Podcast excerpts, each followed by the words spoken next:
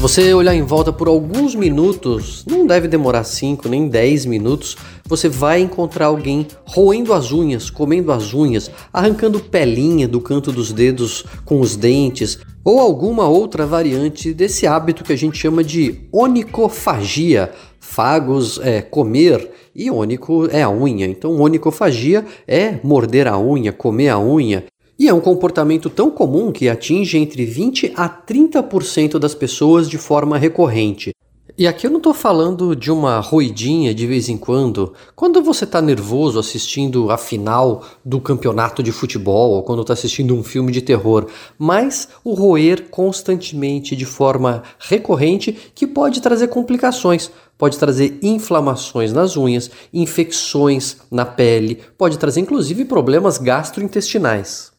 Uma das grandes dificuldades de tratar esse comportamento que pode ser prejudicial é porque ele não é assim tão difícil de fazer. A mão está sempre ali ao nosso alcance, a boca também.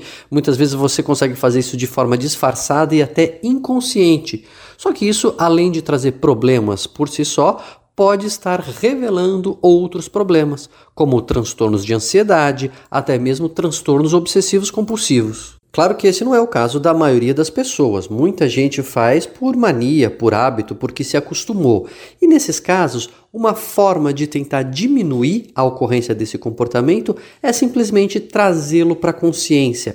Começar a notar cada vez que você leva a mão à boca, cada vez que você leva a unha à boca, você anota num caderninho, anota num documento no computador, anota no seu celular.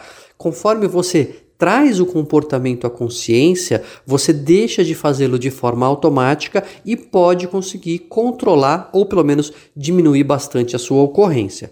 Agora, não deu certo, eu fiz isso, eu tentei, mas na verdade eu tenho ficado muito ansiosa, eu tenho ficado muito ansioso e toda vez que eu fico nervoso eu levo a unha à boca. Isso está servindo até como uma forma de me acalmar. Bom, aí o problema é mais embaixo e a gente deveria olhar por que, que a gente está ficando tão ansioso assim.